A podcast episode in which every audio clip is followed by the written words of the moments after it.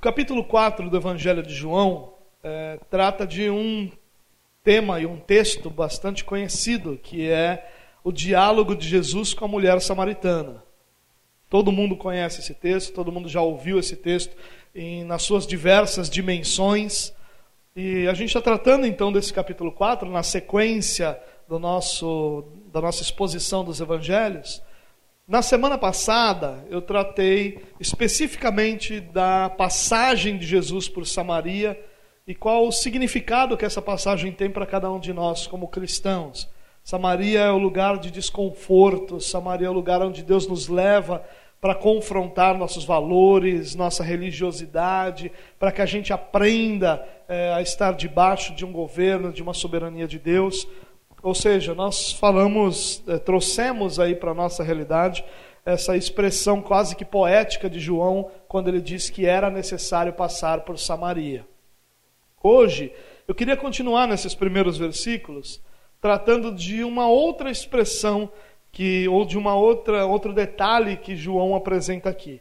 É, eu sei que talvez isso não seja, talvez não seja não, certamente não é a maneira mais natural de expor um texto, né? Já que eu estou lidando com um detalhe do texto, mas são detalhes extremamente valiosos para a nossa vida, importantes para a nossa vida. Então eu quero me deter um pouquinho aqui e aí nas próximas semanas, permitindo Deus, a gente segue no texto de uma velocidade um pouquinho mais rápida. Capítulo 4 de João diz assim: se você quiser acompanhar no seu boletim, tem o texto que nós vamos ler, no verso do boletim. Se quiser acompanhar na sua Bíblia, capítulo 4 do Evangelho de João, os primeiros versículos, diz assim: Os fariseus ouviram falar que Jesus estava fazendo e batizando mais discípulos que João, e embora não fosse Jesus quem batizasse, mas os seus discípulos. Quando o Senhor ficou sabendo disso, saiu da Judéia e voltou uma vez mais à Galiléia. Então aqui a gente tem um contexto daquilo que, que está acontecendo. João está dizendo que houve ali uma, um, um assunto do momento que era Jesus batizando mais e fazendo mais discípulos do que João Batista. E Jesus, para evitar um confronto tanto com os judeus quanto com os próprios discípulos de João Batista, visto o carinho que Jesus tinha por João Batista, o respeito que ele tinha, então Jesus resolve eh, se retirar para a Galiléia. Lembrando você, Jesus está eh, em Jerusalém, na região eh, de Jerusalém, não na cidade de Jerusalém especificamente, mas na região de Jerusalém, na Judéia, né, uma região ali onde Jerusalém estava contida, e estava indo então para o norte, na Galiléia. No versículo 4 diz: Era-lhe necessário passar por Samaria. Samaria ficava na região central de Israel. E aí, a partir do versículo 5, estão os dois versículos uh, que eu gostaria de dedicar esse nosso tempo essa noite. Diz assim: Assim. Chegou a uma cidade de Samaria, né? Jesus chegou a uma cidade de Samaria, chamada Sicar, perto das terras que Jacó dera a seu filho José. Havia ali o poço de Jacó. Jesus, cansado da viagem, sentou-se à beira do poço, e isto se deu por volta do meio-dia. João, o evangelista João nos apresenta aqui que nessa ida do sul para o norte, a região central era Samaria, e Jesus chega a uma cidade chamada Sicar. Essa cidade ela não é conhecida em nenhum outro momento bíblico. É, nós não sabemos se essa cidade Sicar tem esse nome na época em que João escreve o seu evangelho, mas foi anteriormente conhecida com outro nome, ou se nós temos aqui é, uma referência é, que João está apresentando de um lugar menos conhecido para nós que lemos as Escrituras. É bem provável que esse lugar, Sicar, se refira a Siquém. É um lugar bastante conhecido nas Escrituras, um lugar é, bastante conhecido pelo povo de Deus, principalmente porque em Siquém os ossos de José você lembra que José se torna governador do Egito e ele, perto da sua morte, dá uma ordem dizendo: Olha, eu vou morrer aqui nesse lugar, mas não deixem os meus ossos aqui. Quando Deus der a nosso povo a terra que ele prometeu, levem meus ossos para lá. Né? E assim acontece. Essa região de Siquém, essa região de Samaria, de Sicar, é a região que Jacó deu uh, a seu filho José. E ali José estava enterrado. E João é, diz no versículo 6 que ali havia o poço de Jacó. E é nesse lugar que Jesus, cansado, vai se sentar ao meio-dia em busca de água. É, esse poço de Jacó ficava a cerca de 300 metros do túmulo de José. Então você imagine a cena. Jesus está cansado de viagem, ao meio-dia se senta à beira do poço que Jacó construiu, a cerca de 300 metros do túmulo de José, ou seja, um lugar repleto, recheado de história, um lugar muito sobrecarregado dessa história toda do povo judeu, uma, imagem bela né, de Jesus cansado. Aqui tem muita cristologia, aqui tem muito ensino sobre a humanidade de Jesus. Jesus que está cansado, Jesus que se assenta e pede água, e esse assentar-se de Jesus mostra essa fadiga que ele estava é, sofrendo. E ali parece então que essa imagem toda vai inspirar um frade franciscano lá do século XIII, chamado Tomás, de uma localidade na Itália chamada Celano, e ele faz um hino chamado Dia da Ira. E nesse hino, um, uma das estrofes diz assim: Buscando-me sentaste exausto. Sofrendo na cruz, redimiste-me. Que tamanho trabalho não seja em vão. Essa é a imagem que nós devemos ter desse Jesus sentado. Um Jesus fadigado, um Jesus cansado de viagem, um Jesus que senta à beira do poço e pede água. E ele está fadigado por causa dessa viagem que ele está fazendo é, em direção à Judéia e principalmente porque era necessário passar por Samaria, porque ali havia alguém para ser alcançado pelo Senhor. Nós não pensamos em Jesus dessa forma.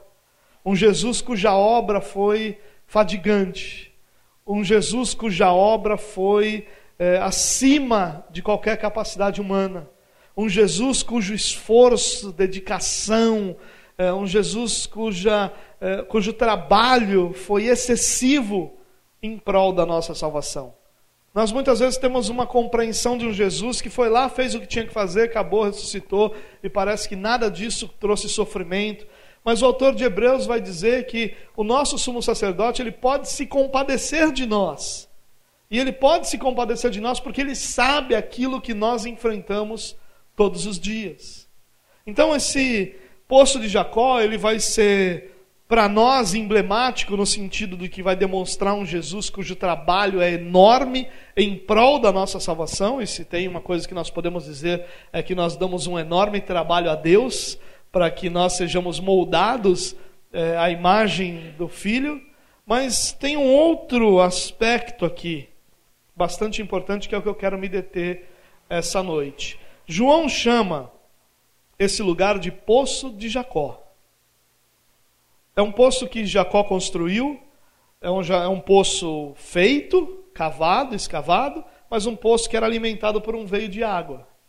E quem construiu essa, ou quem cavou esse poço, melhor dizendo, foi Jacó. Jacó havia morrido já há cerca de 1700 anos.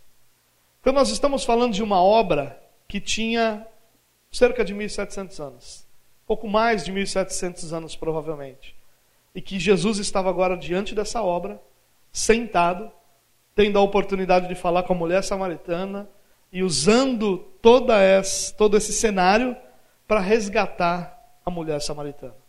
E lendo esse texto que fala sobre o poço de Jacó e de Jesus ter se assentado lá, eu fiquei pensando muito sobre como nós deveríamos refletir sobre as nossas obras, sobre aquilo que nós fazemos, sobre o nosso legado, sobre a preocupação que nós temos ou não com os que virão depois de nós. Jesus teve diante dele um poço construído há cerca de 1700 anos que ele pôde usar para alcançar a mulher samaritana. E aí nós deveríamos pensar sobre se o que nós estamos fazendo será visto assim daqui a 1700 anos, ou daqui a 10, ou daqui a 5 ou se as nossas obras têm qualquer valor que não seja somente para a nossa própria vida. Ou se aquilo que nós estamos tão exaustivamente fazendo dia após dia tem algum significado além do significado da sobrevivência. Isso é algo importante para a gente pensar. Jesus, no seu caminho para Samaria, teve o poço de Jacó para que ele pudesse sentar, para que ele pudesse descansar, para que ele pudesse usar aquele cenário para alcançar uma mulher. Será que o que nós estamos fazendo será visto assim por uma geração posterior? E aí eu queria então propor essa noite essa reflexão sobre as nossas obras, sobre o nosso legado, sobre se as nossas obras estão levando em conta o futuro ou se só refletem o nosso agora. Porque nós vivemos numa sociedade imediatista. Nós vivemos. Tudo à nossa volta é imediatista. Todas as realidades que nós temos à nossa volta, elas propõem que nós tenhamos alguma coisa mais rápida ou alguma coisa menos trabalhosa. Tudo. Nós temos desde a comida, que talvez seja o maior e principal exemplo, que é o fast food, onde nós em poucos minutos estamos sendo alimentados, em poucos minutos estamos saciando nossa fome, até oportunidades de acesso a transportes mais rápido, a comunicação mais rápida, tudo em nossa geração aponta para a velocidade, aponta para o imediatismo. Você percebeu como nós estamos você percebe como nós estamos tão enredados nisso que se você mandar uma mensagem para alguém é, por uma, um desses programas de mensagens, como o WhatsApp ou o Telegram, ou qualquer um deles, e se demorar alguns minutos para ver uma resposta, você já vai lá e coloca uma interrogação embaixo, como se a pessoa não tivesse lido. Nós queremos uma comunicação muito imediata, mas com menos trabalho. A gente não quer mais telefonar. Agora a gente quer mandar mensagem e a gente quer que tudo seja muito mais rápido. Essa é a nossa geração. Isso não é uma crítica ao imediatismo, porque o imediatismo tem seus pontos positivos. Quem de nós aqui, que tem, sei lá, mais do que 40 anos, é, poderia dizer que quando tinha 10 anos de idade facilmente se comunicava com alguém? Nós usávamos fichas nos orelhões. Hoje em dia, nem orelhão nem ficha é mais visível para a maior parte das pessoas. Meu filho não sabe o que é uma ficha. Né? E a gente usa ainda a expressão caiu a ficha. Né? As pessoas, a cada geração, vai saber menos o que isso significa. Porque é muito mais imediato. Hoje nós temos nas nossas mãos. Antigamente, um telefone levava dois anos para ser instalado, às vezes mais tempo. Hoje os camaradas estão empurrando o chip em você enquanto você anda pela rua. Se você pegar todos os que estão oferecendo, você sai de lá com uma central telefônica. É o imediatismo da comunicação. E tudo isso tem seu ponto positivo. O problema é quando esse imediatismo atinge nossa vida de uma forma que nós passamos a não mais pensar em depois não mais pensar na próxima geração, não mais pensar nos que virão depois de nós. E aí nós começamos a viver esse imediatismo nas nossas relações espirituais também. Nós passamos a viver esse imediatismo na nossa relação com Deus. Quem de nós hoje faz um, um não sei se campanha, propósito ou qualquer outro nome desse que você pode dar, de orar por um determinado tempo, buscando em Deus alguma coisa. Nós fazemos uma oração duas, três vezes e nós já estamos dizendo que Deus não nos atendeu.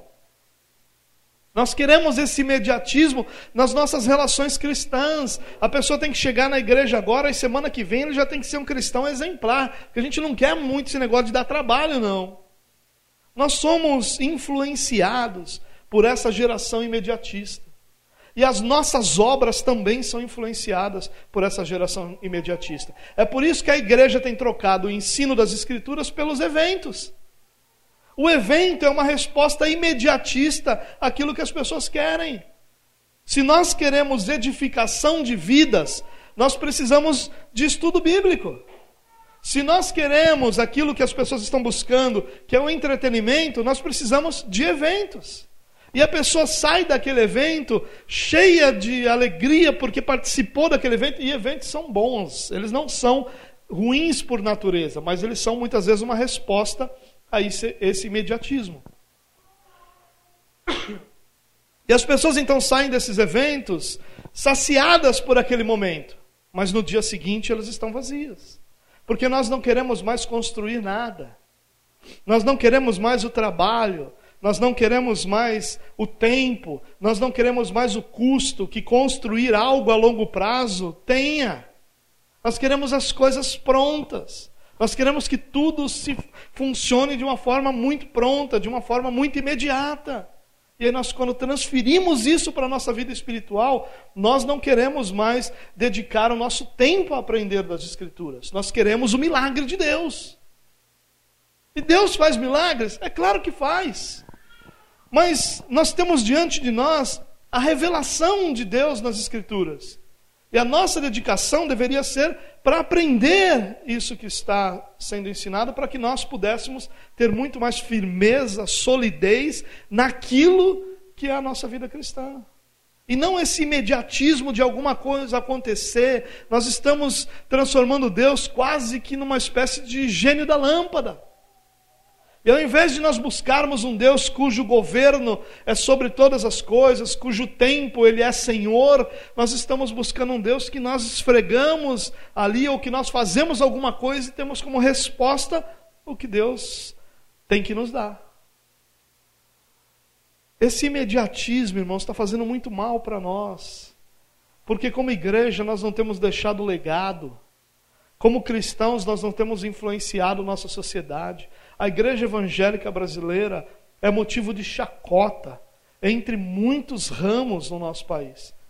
Entre aqueles que deveriam ser os menos que fizessem chacota de qualquer coisa, que são os políticos, cuja hipocrisia e corrupção é tão clara, nós somos motivos de chacota. Nós somos motivo de chacota em tudo que nós nos envolvemos como igreja evangélica. Porque nós não estamos trabalhando nada a longo prazo, nós nos importamos com o que está acontecendo agora, com o que vai acontecer nesse mês, com as coisas estarem sendo feitas para que o meu coração esteja agora satisfeito. Mas nós precisamos entendermos que obras que glorificam a Deus são obras que exigem tempo, que exigem trabalho e que exigem investimento. Quando Jesus fala daquele que é prudente, ele fala do que constrói a casa sobre a rocha. Quando ele fala do imprudente, ele fala do que construir a casa sobre a areia. E ali há uma grande distinção que é o terreno onde se constrói. É claro que a grande referência ali é que a rocha é Cristo e a areia é a, o mundo ou os valores é, que não são Cristo ou qualquer outra referência que não seja Cristo. Mas nós podemos olhar para esse texto também sobre a questão de que construir sobre a areia é rápido, fácil e barato. Enquanto construir sobre a rocha exige muito mais dedicação, tempo e dinheiro. E nossa vida precisa levar em conta essa questão de que nós precisamos e temos responsabilidade, como homens de Deus, de realizar obras que glorifiquem a Deus e que deixem um legado para as pessoas que virão depois de nós. Nós somos o legado de pessoas que vieram antes de nós. Quando o Evangelho chegou no Brasil, o Evangelho chegou ao Brasil trazido por missionários. Antes da própria fundação do Rio de Janeiro, lá nos idos do século XVI, 1560 e alguma coisinha, missionários vieram para o Brasil e foram mortos aqui, porque vieram trazer o Evangelho. Eles produziram obras, eles realizaram obras cujos benefícios nós estamos vivendo hoje. E aí eu penso e me pergunto: como é que será a geração dos meus filhos e dos meus netos? Essa geração terá algum tipo de conhecimento bíblico, de firmeza bíblica, de estrutura bíblica, já que a Bíblia não tem sido para a igreja o fundamento, a base, a essência da sua fé? Ou será que nós vamos encontrar daqui a 10 ou 15 anos uma geração que seja completamente emocional, sentimental, que baseie sua fé completamente, a gente não está muito longe disso, mas que baseie sua fé completamente naquilo que sentem, que pensam, que percebem, que, que tem aquela. É, compreensão visual. nossas obras precisam ser pensadas e repensadas. Nós precisamos refletir sobre as obras que nós estamos fazendo. O legado não tem a ver com coisas. Legado tem a ver com valores. Quando você olha para os seus filhos, o que, que você percebe que eles têm recebido de você? Que valores eles assimilam nas suas ações? Você consegue perceber que num dia de hoje, com essa chuva toda, é um transtorno tremendo para todos nós podermos nos organizar e fazermos aquilo que nós precisamos fazer e chegarmos até aqui. A gente entende que é um transtorno. Mas você também entende que na noite de hoje muitas crianças vão aprender com os seus pais que não precisam fazer nenhum tipo de esforço para estar na igreja, que a gente vai para a igreja quando der, mas que quando alguma coisa que prejudique nossa ida à igreja acontecer, está tudo bem ficar em casa. É isso que muitas crianças que não estão aqui hoje vão aprender. Ou aprenderam vendo seus pais conversando. E aí, vamos para a igreja? Não, hoje está muita chuva, vamos ficar em casa mesmo, porque essa chuva é um transtorno. Quando nós olhamos, quando você olha para os seus filhos, quando eu olho para os meus filhos, a pergunta que nós devemos fazer é: o que, que eles estão aprendendo de nós? O que, que eles estão aprendendo quando nos veem diante de Deus? O que, que meu filho aprende quando ele me vê conversar com a mãe dele? O que, que meu filho aprende quando ele me vê com a Bíblia na mão? Ou quando ele não me vê com a Bíblia na mão? É esse legado que nós precisamos ter responsabilidade para deixar para a próxima geração. As próximas gerações estão fadadas a um evangelho cada vez mais superficial. Isso é bíblico.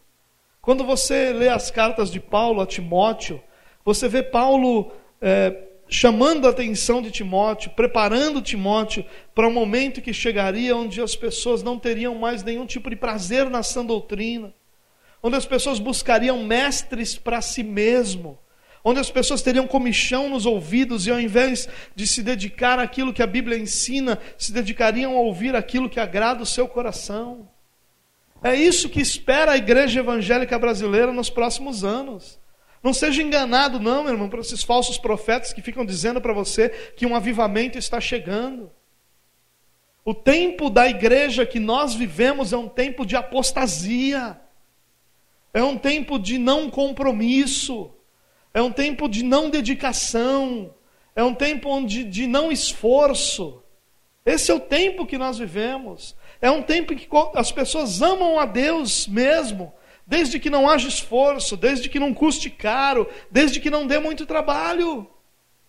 Esse é o nosso tempo, essa é a nossa geração, e é nossa responsabilidade deixar para os nossos filhos um legado de cristianismo verdadeiro.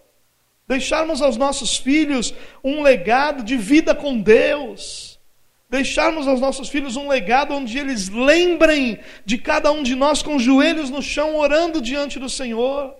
Onde eles lembrem de nós, não assistindo novelas, mas lendo as Escrituras. Onde eles lembrem de nós, não gastando o nosso tempo em coisas tolas, mas servindo a Deus com o coração cheio de alegria onde as conversas que eles lembrem à mesa não seja uma conversa negativa sobre a igreja, mas uma conversa de como a igreja tem abençoado a eles e a sua família. É isso que tem que ser o legado dos nossos filhos. E muitas vezes nós, aos nossos filhos, e muitas vezes nós não nos preocupamos com isso. Nós estamos aqui porque pessoas investiram tempo, dinheiro e energia para nos deixar o evangelho que nós temos hoje. Pessoas deram suas vidas, nós devemos a eles. Nós devemos responsabilidade com o evangelho, porque eles deixaram, eles abandonaram suas vidas para que nós estivéssemos aqui. Em 1560 e alguma coisa, o próprio Calvino enviou missionários ao Brasil, para o lugar onde hoje nós conhecemos como Rio de Janeiro. E quando foram mortos, esses homens entregaram voluntariamente suas vidas porque eles sabiam que esse era o risco vindo para cá, e esse é o fim que eles tiveram, porque eles decidiram entregar suas vidas pregando o Evangelho para aqueles que ainda não conheciam a Cristo, estavam perecendo em direção ao inferno. São esses homens que entregaram suas vidas em nosso favor. E hoje a igreja evangélica faz o que com isso? A igreja evangélica não se dispõe a um mínimo esforço é uma mínima energia, não troca uma única festa por servir ao Senhor. Porque nós não olhamos para trás e percebemos que esse legado nós recebemos e que os nossos filhos serão ou não homens de Deus lá na frente e servirão ao Senhor e à igreja ou não. Nós precisamos olhar para esse legado. E um dos detalhes mais belos que eu vejo aqui no Poço de Jacó e que me faz questionar a minha vida e minha obra é: será que aquilo que eu estou fazendo vai poder ser usado por Jesus daqui a alguns anos para alcançar alguém? Porque o Poço de Jacó foi usado por Jesus para que ele alcançasse a mulher samaritana. Não, Jacó não tinha essa intenção. É óbvio que Jacó não tinha. Claro que Jacó, quando cava o poço, ele não diz: Estou fazendo um poço aqui, porque lá na frente Jesus vai usar. Mas Jacó tinha uma outra intenção, que é a mesma coisa, que é a intenção de viver em obediência para a glória de Deus. E sempre que as nossas obras são construídas em obediência e para a glória de Deus, elas podem ser usadas pelo próprio Deus para alcançar aqueles que ainda não foram alcançados. E a pergunta que eu me faço quando eu leio esse texto e que eu me fiz durante toda essa semana ao preparar o que eu estou compartilhando com vocês é: será que aquilo que eu estou fazendo vai poder ser usado por Jesus daqui a 10, 15, 20 anos para alcançar aqueles que ainda não o conhecem? Será que a obra que eu estou realizando aqui nesse lugar vai poder abençoar pessoas daqui a alguns anos? Será que os meus netos poderão eh, estar diante da obra que eu estou realizando e, e essa obra está sendo usada por Jesus para que eles sejam alcançados? Ou será que as obras que nós fazemos aqui são as obras que Paulo diz que são edificadas sobre madeira, palha e feno? Porque Paulo diz que todos, todos edificam, Uns usam ouro, prata e pedra preciosa. Usam a glória de Deus, a riqueza que vem de Deus, a grandeza que vem de Deus, o poder que vem de Deus para edificar. Mas outros usam as forças humanas, outros usam madeira, usam palha, usam feno. E que quando colocadas diante de Deus, todas as obras passam pelo fogo. Aquelas feitas em metais preciosos são purificadas, mas as construídas sobre madeira, palha e feno são queimadas. Será que as minhas obras serão queimadas daqui a dez anos? Isso tem incomodado meu coração, irmãos.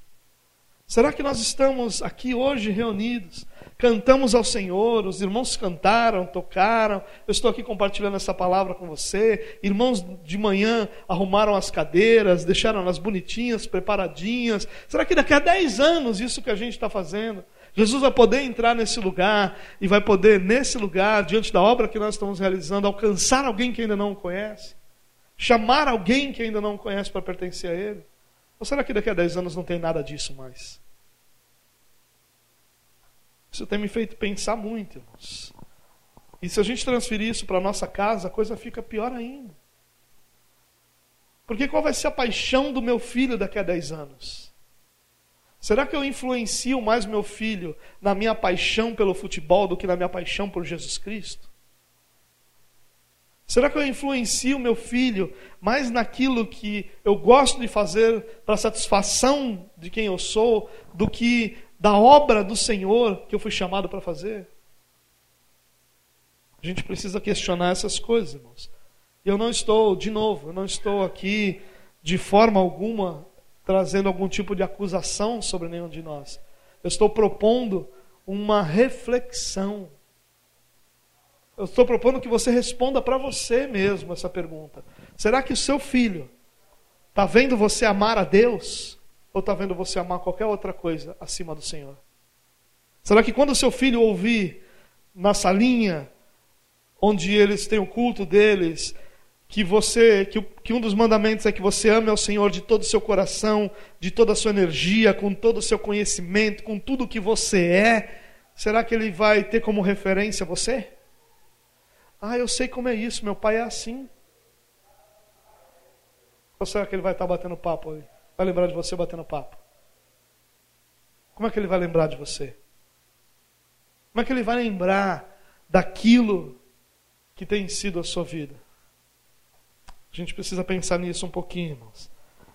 E tem três coisas que eu aprendo nas Escrituras, eu queria, de maneira rápida, passar por isso para a gente encerrar, que talvez sejam modelos que nós aprendemos com homens e mulheres que nas Escrituras deixaram um legado. Como é que a gente pode trabalhar esse nosso legado aos nossos filhos, à nossa igreja, à nossa sociedade? Sabe, irmão, só como um, um ponto aqui também para reflexão, as gerações passadas tinham uma, uma instrução de que eles estavam sendo criados para servir a sociedade. Isso sempre fez parte da estrutura da educação quando é, alguém era levado ali a estudar. E isso se perdeu. Nós não temos em nossa sociedade mais as crianças sendo educadas para servir a sociedade.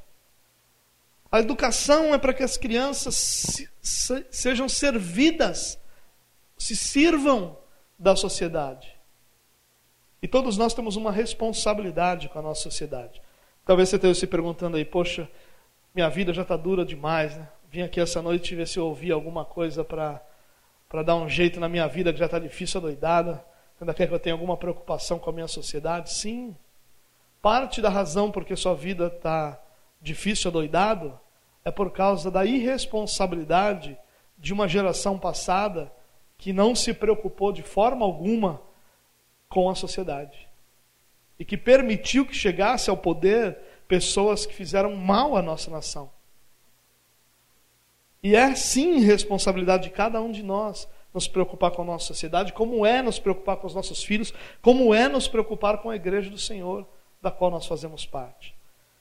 Primeira, primeiro ponto que eu queria destacar aí dessa questão de como trabalhar o nosso legado, o primeiro conselho que eu poderia dar para você que quer realmente que os seus filhos, que sua família, que sua sociedade, que sua igreja é, receba de você um legado, não somente seja sugado por você, é sirva. Sirva. Viva para servir e não o oposto. Não seja um consumidor. O mundo está cheio de consumidores, mas o mundo encontra muito poucas pessoas que desejam servir. E dentro da igreja isso é tão ruim quanto fora da igreja.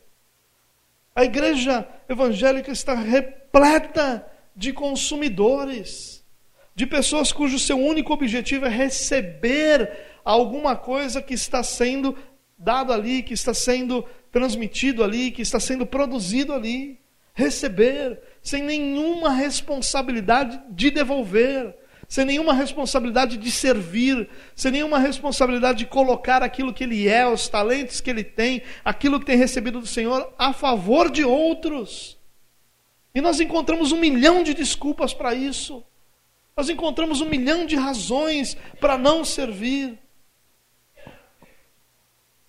Corny ten Boom, talvez você não conheça esse nome, mas ela foi uma escritora holandesa, se não me falha a memória que durante a Segunda Guerra Mundial teve um papel muito relevante, escondendo muitos judeus do Holocausto.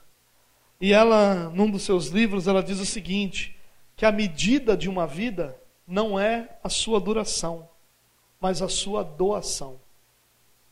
Uma vida ela não é grande porque se viveram muitos anos. Uma vida não é medida pela quantidade de anos que se viveu mas uma vida é medida por quanto ela foi doada em favor de outros. Por quanto ela foi doada em favor daqueles que estão ao seu redor. Sabe, irmãos, Se o que eu acabei de dizer a você incomoda, eu tenho uma coisa pior para dizer para você. Se isso incomoda você, é porque esse espírito do secularismo da nossa sociedade tem alcançado o teu coração.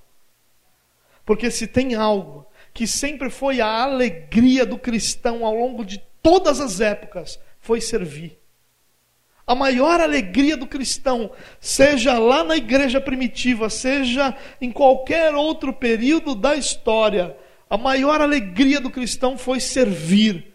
Porque o cristão sempre aprendeu que servir as pessoas é sinônimo de servir a Deus.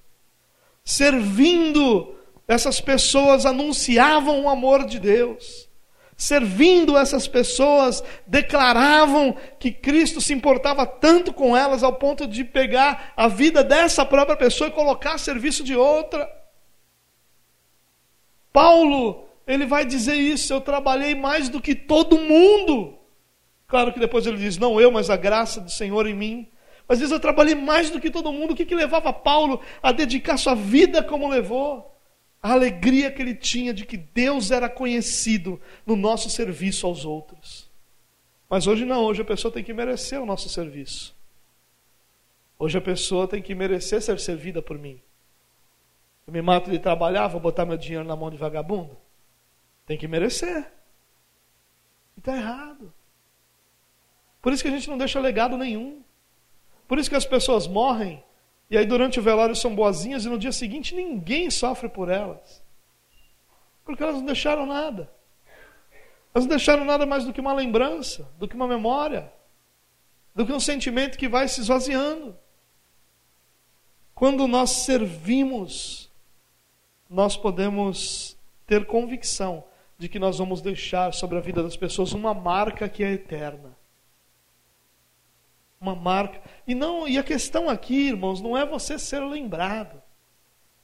A questão aqui é o seu serviço ter lembrar constantemente as pessoas que Deus usa seus filhos para servir aqueles que ele quer alcançar. Segunda característica que eu vejo aqui de alguém que quer deixar um legado é que essa pessoa é intencional. Se você quer marcar a vida de pessoas e quer deixar um legado na vida de pessoas, se você quer que a sua obra seja um poço de Jacó, que Deus vai poder usar ao longo de toda a história para abençoar outras pessoas, seja intencional. Faça as coisas que têm que ser feitas de maneira intencional. Busque moldar aqueles que estão à sua volta com aquilo que você é. Faça isso de forma intencional se coloque diante de outras pessoas, se coloque em relações com outras pessoas, viva próximo de outras pessoas, trabalhe em prol de outras pessoas, seja intencional. Não espere que isso aconteça por acaso. Não espere que isso aconteça porque simplesmente agora houve uma oportunidade e aconteceu. Não, seja intencional. Decida marcar a vida de outras pessoas com o Cristo que está sobre a sua vida. Cristo está sobre você. A marca que você consegue deixar sobre a vida de outras pessoas é o próprio Cristo. Mas você não vai fazer isso por acaso, esbarrando pela rua. Esse é o misticismo bobo que nós temos no nosso evangelho, achando que tudo vai acontecer sem intenção. Você não encontra isso em Paulo. Você vê Paulo planejando suas viagens missionárias. Eu estou planejando. Aí, se Deus não quiser aquilo, se Deus não quiser, você pode ter certeza que ele vai mudar e vai deixar claro que ele mudou aquilo. Mas Paulo planejava. Paulo não esperava uma revelação vir do céu que mostrasse a ele, Paulo, agora eu quero isso. Quando aconteceu, ele fez. Mas quando não aconteceu, ele traçou um plano e desenvolveu o plano dele. A maior de todas as cartas teológicas do Novo Testamento, que é a carta de Paulo aos Romanos, ela é escrita com a intenção de que os romanos entendessem a teologia de Paulo, para que quando Paulo fosse a Roma ele fosse bem recebido. Paulo estava usando uma estratégia e nos deixa a maior carta teológica como legado, porque ele está usando uma estratégia para chegar lá na Itália, para chegar lá em Roma, seguir viagem provavelmente para a região da Espanha, e então ele usa uma estratégia para alcançar isso. E o resultado dessa estratégia é o legado da carta aos Romanos. Uma carta que tem nos sustentado e sustentado a igreja, junto com as outras, é óbvio, mas tem sustentado a igreja ao longo de toda a história. Seja intencional. Há Cristo em você. A marca que você deixa nas pessoas é o próprio Cristo. Ame marcar as pessoas com Cristo. Ame marcar as pessoas com aquilo que está sobre a sua vida. Em último lugar, não se acomode. Você quer deixar um legado? Não dá para ser acomodado. Porque se tem uma coisa que é desconfortável, é marcar a vida das pessoas. Isso não tem conforto nenhum. O que vai ter esforço, o que vai ter dedicação, o que vai ter energia desprendida, o que vai ter dinheiro gasto, é isso que vai ter. Mas não se acomode porque as pessoas não estão sendo marcadas por você. Não se acomode porque você vê a sociedade indo por um caminho que não está te agradando. Não se acomode porque dois ou três que você tentou abençoar não funcionaram, não deram certo. Não se acomode porque aqueles que você tentou de alguma forma ajudar não foram ajudados. Continue crendo que sua missão de vida é que as pessoas sejam abençoadas por você que sua missão de vida é que Cristo seja conhecido através da maneira como você se relaciona com as pessoas, tanto quanto é conhecido com o seu discurso. Não se acomode. O confortável nem sempre dá resultados duradouros. Imagine Jacó fazendo ali aquele poço.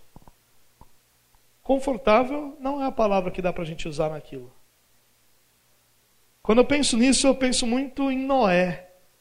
Quando Deus diz para ele construir um barco, que a gente conhece como arca, dizendo que vai acontecer uma coisa que nunca tinha acontecido até então, que era chover, e dizendo que Deus vai proteger a ele e sua família, mas que todo o resto vai estar debaixo de juízo. Olha que coisa maluca para a gente entender. Sabe o que Noé faz? Noé perseverantemente vai lá, vai lá, vai lá. Ele é apresentado como o pregador da justiça, aquele que apregoava a justiça. Só foram aqueles que Deus havia determinado que iriam. Mas ele continuou pregando dia após dia, durante todos os anos que ele levou para construir a arca, que viria julgamento, que as pessoas deveriam se arrepender.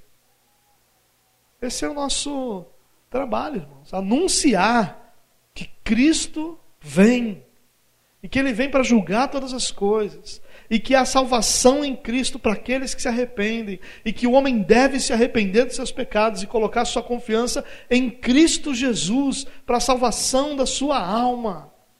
E se a pessoa não ouvir, nós vamos falar de novo. E se a pessoa não ouvir, nós vamos falar de novo. E se ela ainda não ouvir, nós vamos continuar dizendo e continuar falando até que Cristo venha. Porque o que importa é que realmente as pessoas sejam marcadas por Cristo Jesus, alcançadas por Cristo Jesus. Nós hoje, como igreja, consideramos um demérito alguém que se gasta na obra de Deus. Nós não valorizamos isso.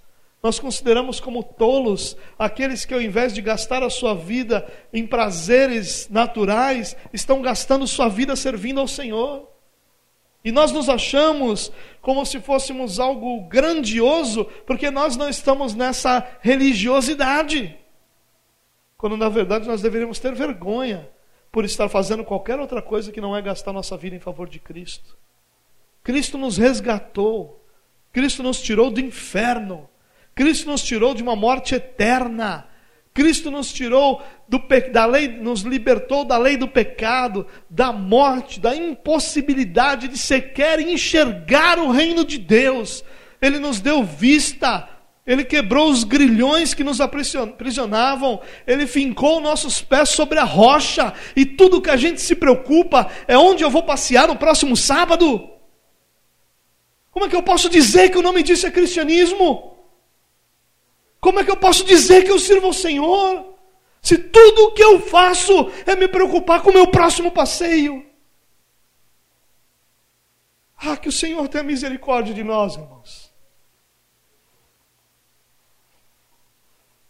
Ah, Deus. Que Deus tenha misericórdia da nossa vida, irmãos. Que a gente possa enxergar a grandeza daquilo que Deus fez sem nós que a gente possa perceber que Deus nos tirou do atoleiro de lama em que nós estávamos, para que a nossa preocupação agora fosse qual é o próximo lugar para onde eu vou passear. Isso não é uma crítica ao passeio de forma alguma. Você deve ter ouvido diversas vezes de mim que você deve priorizar que a sua família também é, desfrute daquilo que Deus tem te dado.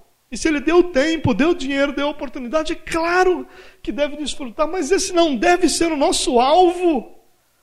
O nosso alvo precisa ser servir ao Senhor, amar ao Senhor sobre todas as coisas, viver a nossa vida diante do Senhor como se nenhuma outra coisa mais existisse ao nosso redor. Porque aí sim nós vamos amar a nossa família de verdade. Aí sim nós vamos amar a nossa igreja de verdade. Aí sim a nossa dedicação será para aquilo que honra e que glorifica o Senhor. E aí sim nós, como igreja, deixaremos de ser motivo de chacota para esse mundo caído. Porque se tem alguma coisa que deveria envergonhar qualquer crente, é o fato de nós sermos motivos de chacota diante desse mundo caído. Não que o mundo caído nunca vai nos aplaudir. Nem deve. Nós devemos temer esse aplauso do mundo. Mas o mundo caído deve nos respeitar e dizer: Eu não creio como ele. Mas no que ele crê não há hipocrisia. Essa é a vida que ele vive. Que Deus tenha misericórdia de nós, irmãos. Que nós nos lembremos que o nosso maior legado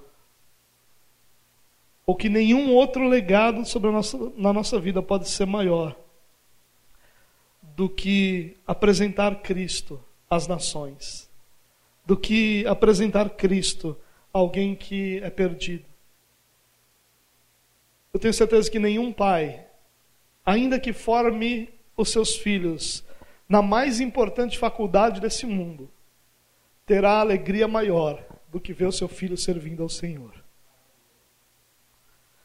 Ainda que eu pudesse formar o meu filho na faculdade mais valiosa do mundo, mais importante do mundo, aquela que quando ele chega todo mundo olha e diz: "Ó, oh, ele é daquela faculdade". Isso nunca causaria no meu coração uma alegria maior do que ver meu filho servindo ao Senhor. Porque diante do Senhor, eu sei que a eternidade dele é uma eternidade de paz e de alegria diante do Senhor. E que tudo que ele pode conquistar aqui, por mais interessante que seja, é passageiro, é momentâneo, é limitado. Só em Deus nós encontramos aquilo que é perfeito, completo e eterno. Só em Deus. Em lugar nenhum mais. Nosso maior legado é que nós possamos marcar a vida daqueles que estão ao nosso redor. As pessoas que nós admiramos hoje, irmãos, são pessoas que dedicaram a sua vida o seu tempo, seu dinheiro, sua energia para servir a Deus. As pessoas que nós temos como referência, a cada pregação que você ouve, a pregação está repleta da vida de pessoas que dedicaram sua existência a estudar as Escrituras. Cada livro que você lê significa que essa pessoa que escreveu esse livro gastou sua vida se dedicando a compreender a palavra de Deus para que o legado sobre você fosse o conhecimento que ele recebeu do Senhor. As pessoas que nós admiramos, as pessoas são referência para nós, as pessoas da qual nós nos apoiamos são pessoas que dedicaram a vida ao Senhor. Não são artistas, não são famosos, não são ricos, mas são homens de Deus que marcaram a sua geração e continuam nos abençoando até hoje. Quando nós falamos de Lutero, de Calvino, de Zwinglio, de Agostinho ou de qualquer outro nome ao longo da história, isso causa repulso em muita gente. Porque tem que falar desse camarada, por que, que é esse camarada? A razão é muito simples. Porque a vida desses homens foi diante de Deus e para a glória de Deus, e o resultado do trabalho deles nós usufruímos gratuitamente todos os dias, tendo conhecimento de Deus e esse conhecimento nos permitindo nos relacionar com o Senhor. São essas pessoas que nós devemos admirar. Não há legado maior do que conduzir pessoas ao conhecimento de Cristo. Não há legado maior do que participar da edificação da vida de alguém. Não há legado maior do que compartilhar daquilo que nós temos recebido do Senhor. Nós temos sido cegados pelo, nosso, pelo mundo, pela sociedade ao nosso redor. Nós temos sido iludidos pelo secularismo que invadiu a igreja. A igreja não consegue mais distinguir entre o santo e o profano. A igreja não consegue mais distinguir entre aquilo que honra a Deus e aquilo que satisfaz a sua própria carne. Nós precisamos nos arrepender disso, irmãos. E viver para a glória de Deus. Não há outro sentido em nossa vida senão viver para a glória de Deus. Qualquer confissão de fé, qualquer catecismo, quando perguntar qual é o fim principal do homem, vai falar sobre exaltar a Deus, sobre glorificar a Deus e sobre desfrutar de Deus para sempre. Esse é o nosso fim maior, estar diante de Deus por toda a eternidade. Em nome de Jesus, irmãos, reflita sobre as suas obras, reflita sobre aquilo que tem sido a sua vida, reflita sobre o que seus filhos têm recebendo, recebido de você, reflita sobre o que a sua igreja tem recebido de você. Reflita sobre o que as pessoas com quem você trabalha, convive, eh, se encontra, ainda que esporadicamente, têm recebido de você. E oremos para que o que eles recebam de nós seja Cristo e Cristo somente. Para que o nosso coração se preocupe exclusivamente em viver para a glória de Deus.